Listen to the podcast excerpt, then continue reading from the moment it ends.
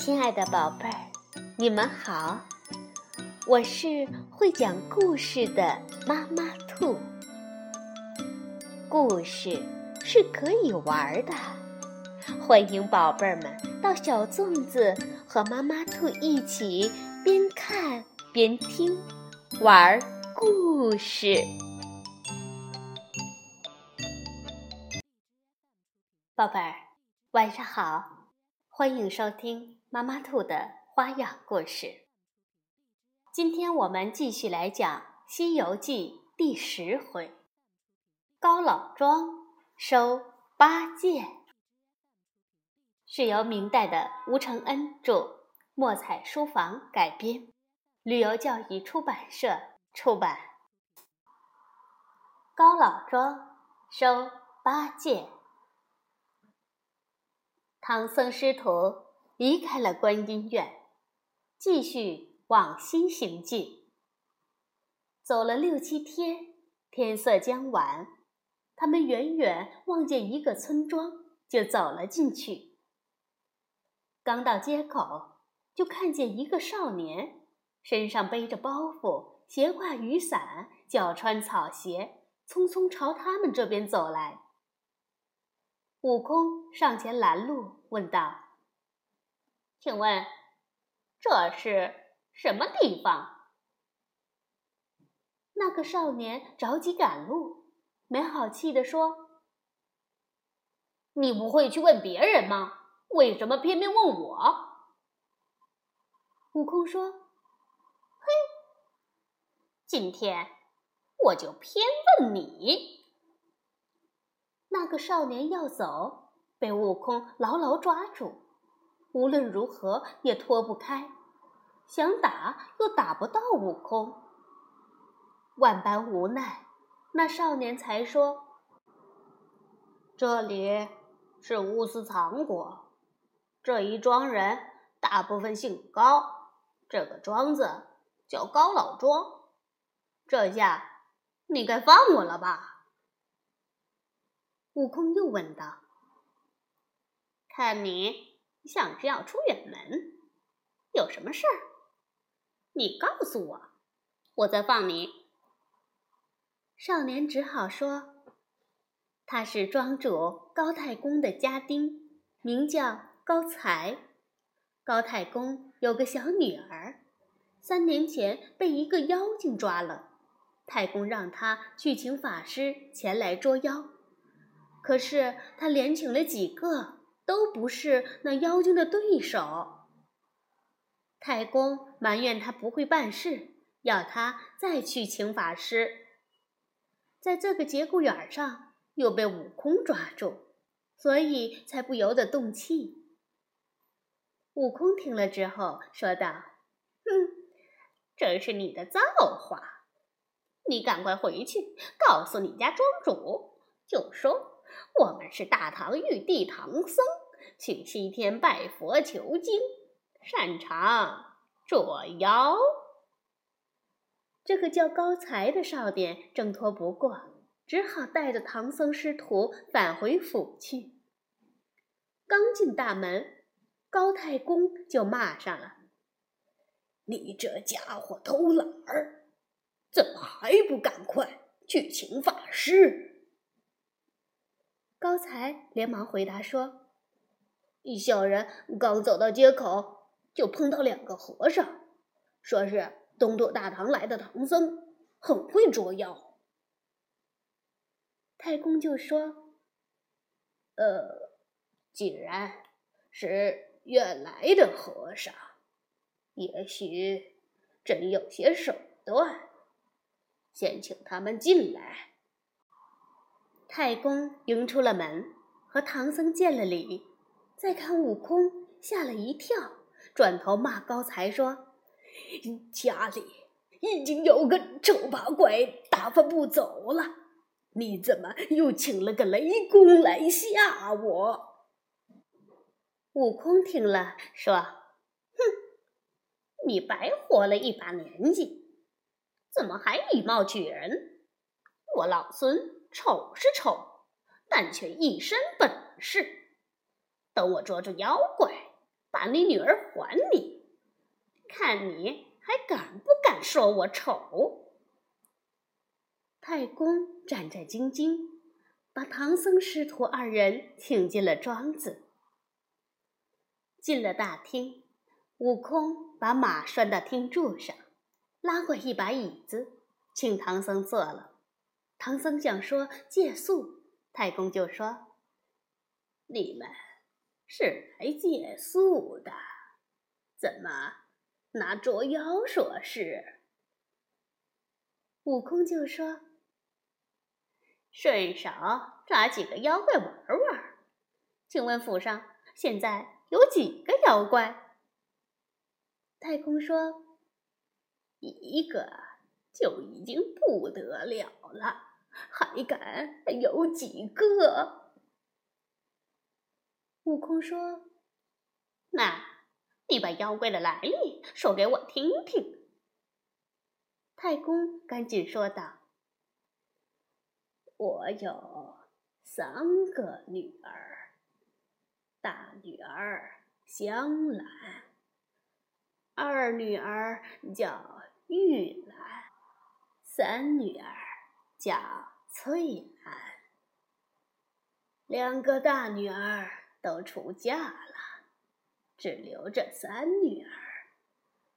本想找个上门女婿养老，三年前。来了个黑大汉，模样倒也不难看。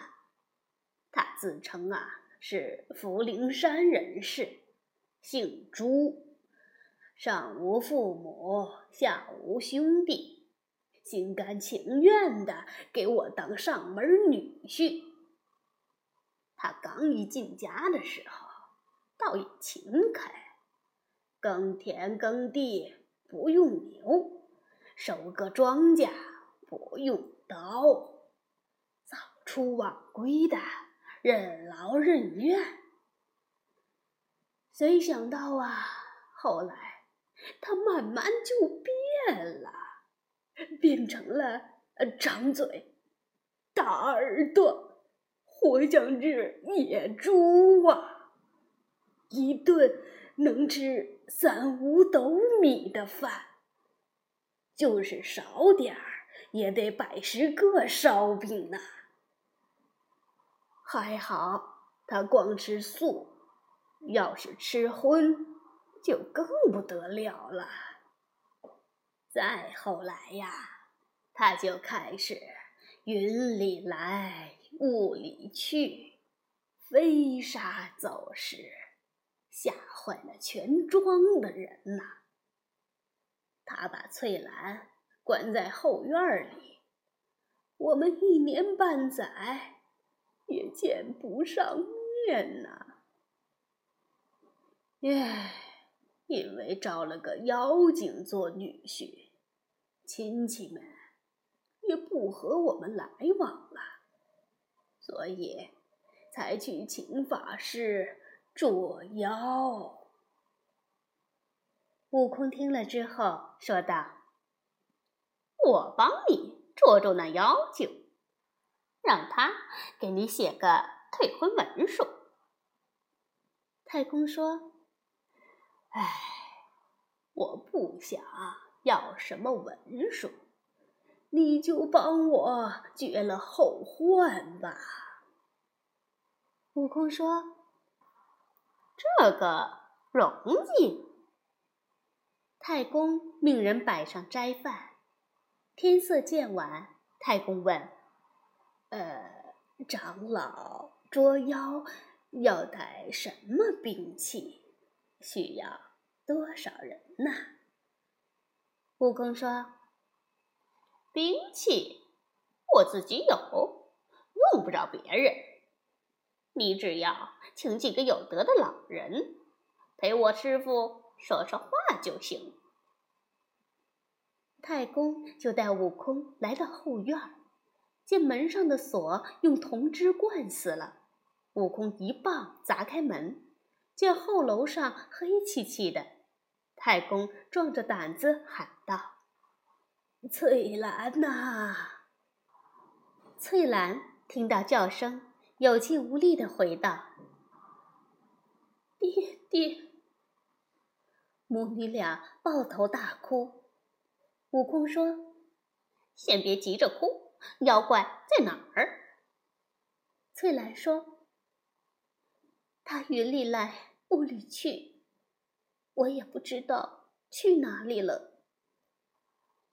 最近因为父亲请法师捉他，他也提防着。”悟空对高太公说：“老高，你把闺女领走，老孙在这里等他。他如果不来，你别怪我。”如果来了，必将替你斩草除根。太公父女走后，悟空就变成了翠兰，在那儿等妖精。不一会儿，刮起一阵狂风，飞沙走石，天昏地暗。风过后，那长嘴大耳的妖精从半空中下来了。悟空就在那里哼哼唧唧的装病，那妖精上来搂着就要亲嘴儿，被悟空拖住嘴，摔下床来。妖怪说：“哼哼，姐姐今天怎么好像生我的气？”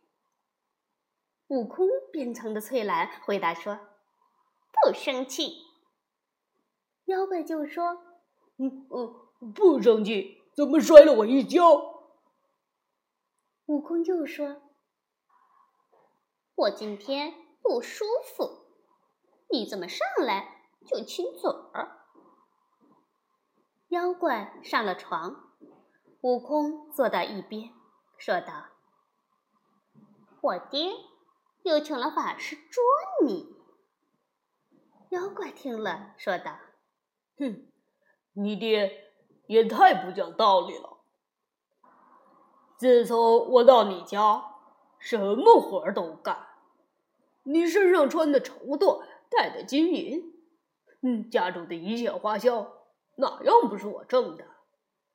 我丑是丑点儿，可却是他情愿找我的。况且要变得俊一点儿，也不难。悟空就问。你家住在哪里？姓甚名谁？猪妖说：“我家住在福陵山云展洞，以相貌为姓，叫猪刚烈。我有一身本领，还怕什么法师不成？”悟空就说：“哼，听说他这回请的可是五百年前大闹天宫的。”那个齐天大圣，妖怪说：“哎，罢了，咱们怕是做不成夫妻了。那弼马温确实有些本事，可别打不过他。”说完，穿衣就要走，悟空一把揪住他，说：“妖怪，你仔细看看，我是谁？”妖怪转头看罢，大吃一惊，撑破衣服，化阵风就要逃。悟空朝着那阵风就是一棒打去，那风顷刻间化作万道金光，转眼逃走了。悟空紧追不舍，追到一座高山，那妖怪现出了本相，回洞里取出一柄九齿钉耙来。摆出要和悟空大战一场的架势。悟空喝问道：“你是哪里的妖怪？”那妖怪报出来历。悟空说：“原来是天蓬元帅下凡，难怪知道我老孙的名头。”二人只打到东方发白，那妖怪见不是对手。就化阵狂风逃进洞里，闭门不出了。悟空怕师傅等急了，就先回到了高老庄。唐僧问道：“你捉住妖怪了吗？”悟空说：“那妖怪不是凡间的精怪，原来是天蓬元帅下凡，错投了猪胎。那怪自称名叫猪刚烈，他见打不过老孙，就躲到了洞里不肯出来。我怕师傅久等，先回来给师傅报个信儿。”高太公跪求道。呃，请长老千万帮忙帮到底啊，免除我的后患。哪怕是把我的家财和长老平分，我也心甘情愿呐。悟空说：“你这老头儿真不懂事，他原来是天上的神仙，名头也不低。”到你家，像是做长工一般，为你挣下这么多家产，又不是白吃你的，你就留下他吧。太公听了，说：“使不得，使不得呀！四下早就传开了，说我家找了个妖精做女婿。”唐僧对悟空说。你去把他捉来吧，好人做到底。悟空一个筋斗又来到了福陵山，一顿棍棒把洞门打得粉碎，大声骂道：“窝囊的蠢货，快出来与老孙一决胜负！”那妖怪惧怕迎出，骂道。你这弼马温，竟然敢打破我的大门！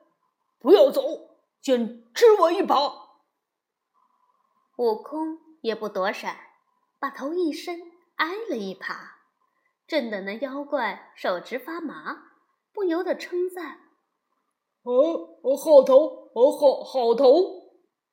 悟空说：“我在太上老君的八卦炉里。”练就了火眼金睛、铜头铁臂，你再打几下，看看疼不疼？那妖怪说：“我我记得你家住在奥莱国花果山水帘洞，被佛祖压在五行山下。嗯，怎么会来到这里？”悟空回答说：“我保大唐玉帝。”唐僧法师到西天去取经，路过高老庄，高太公让我帮忙救他女儿，捉拿你这蠢货。那妖怪听了，丢了耙，说：“呃，取经人现在在哪里？麻烦你带我去见他。”悟空问：“你？”为什么要去见他？那妖怪说：“观观音菩萨劝我保他去取经，为我受了戒，告诉我可以将功折罪，还得正果。呃呃，你既然保了他，为什么不早说此事？反倒打上门来？”悟空听了，半信半疑。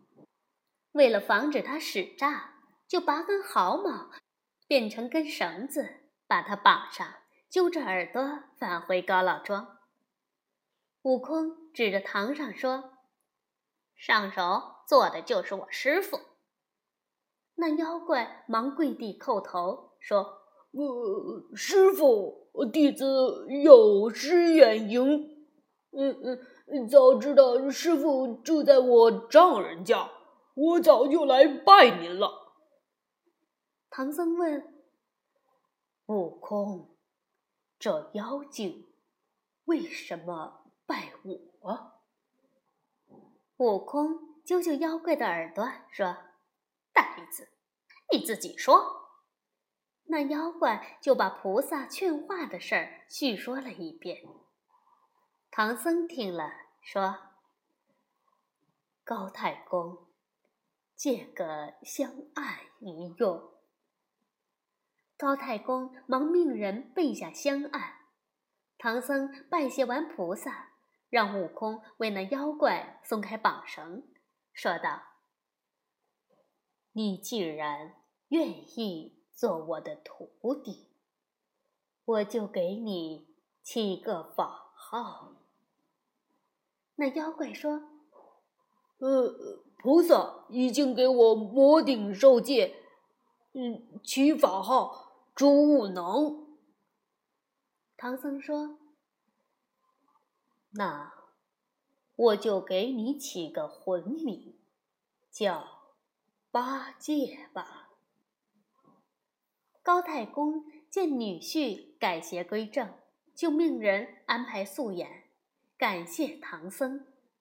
八戒说：“嗯，爹，快让我老婆来拜见公公伯伯。”悟空说道：“你既然已经入了空门，今后别再提老婆的事了。”宴席结束，高太公取出白银二百两、三件衣服，表示酬谢。